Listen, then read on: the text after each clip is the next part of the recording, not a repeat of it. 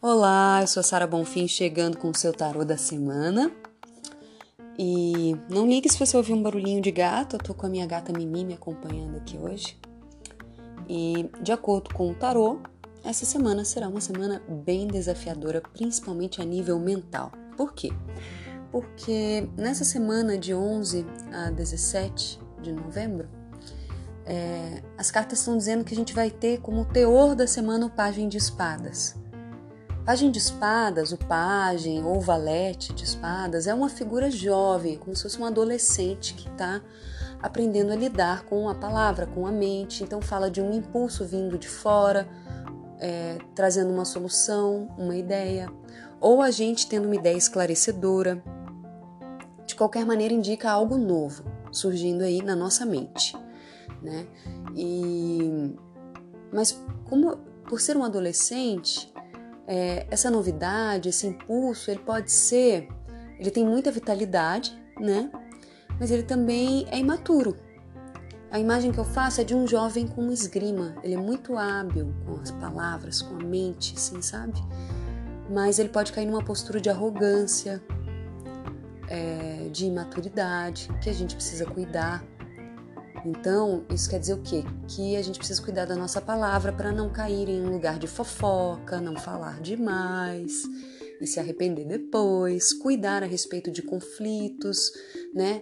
Perceber se está assumindo uma postura de disputa, né? Se você está entrando em, em conversas em que você quer provar a todo custo a sua opinião, esse tipo de coisa, assim, sabe? Mas o valete é sempre uma energia muito interessante, porque eu vejo que ele ensina a gente a lidar com a palavra, a lidar com a mente, prestar muita atenção nos nossos pensamentos, a gente vai estar mais rápido nesse sentido. E aí, o que vem como desafio é um cinco de espadas. O cinco de espadas, o naipe de espadas já é um naipe que as pessoas costumam temer, porque está falando da mente. E é, a nossa mente, ela geralmente funciona de uma maneira dual. Ou é certo ou é errado, ou é isso ou é aquilo. A gente dificilmente consegue abarcar todo um conjunto, né, e ver de uma maneira única, né? Trazer a unidade para dentro da gente. Esse é o grande desafio. Como que a gente faz? Se colocando na postura de observador, de alguém que vê de fora os pensamentos sem se identificar com eles. É um exercício muito forte de presença e, e que eu recomendo fortemente, principalmente nessa semana, porque com o cinco de espadas é, essa carta ela fala de conflitos, de golpes baixos, de humilhação. A gente pode se colocar nessa situação. Ou a gente pode de alguma maneira fazer isso com alguém, ou perceber que tem alguém fazendo isso com a gente. Eu sinto que o cinco de espadas traz essa energia de traição, ou a gente se traindo, ou outro traindo a gente, justamente para a gente colocar limites. Se alguém faz alguma coisa com a gente que a gente não gosta, eu sinto que é muito mais proveitoso é, a gente entender por que, que a gente está atraindo isso do que ficar culpando a pessoa com mágoa, com raiva. De alguma maneira ela está ensinando algo pra gente, né?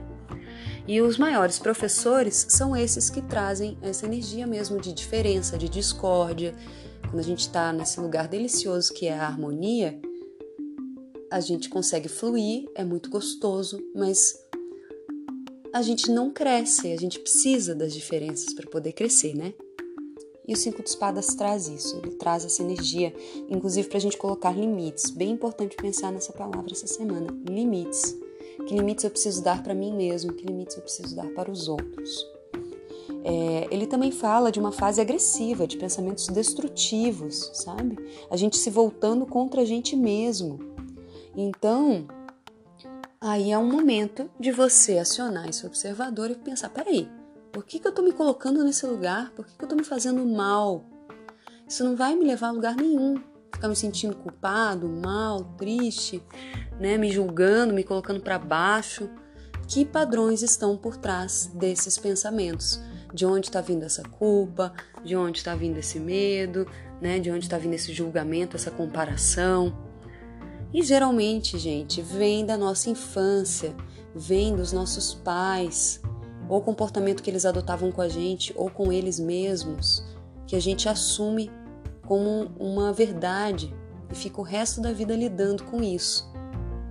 E obviamente eu acredito que os nossos pais, os nossos pais não, não vão fazer nada querendo né, que a gente sofra, mas por uma falta de consciência acabam criando certas situações que a gente passa a vida inteira lidando com elas e precisando resolver.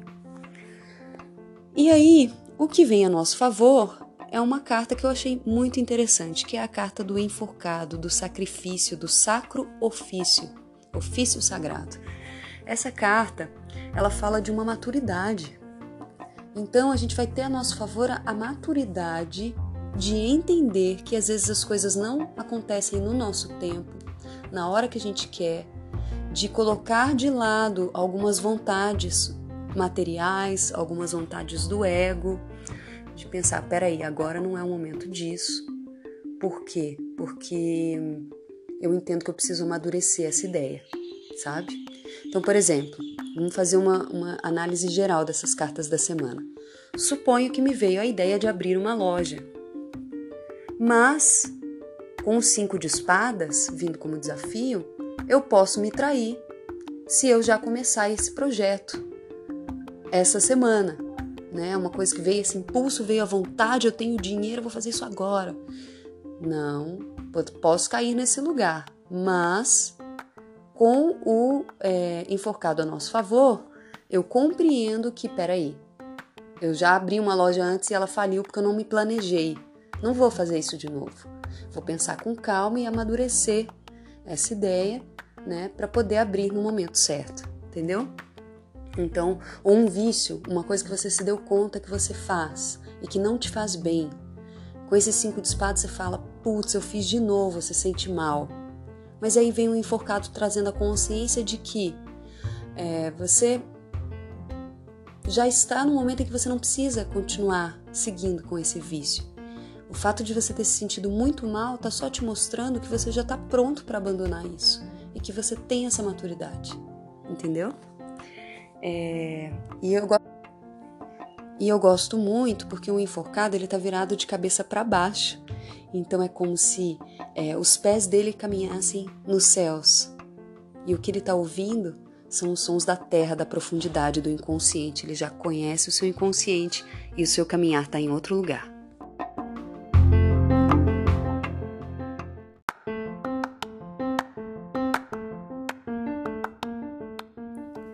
Então é isso, boa sorte. Os desafios virão, mas a gente tem condição de lidar com eles. Boa sorte nesses testes.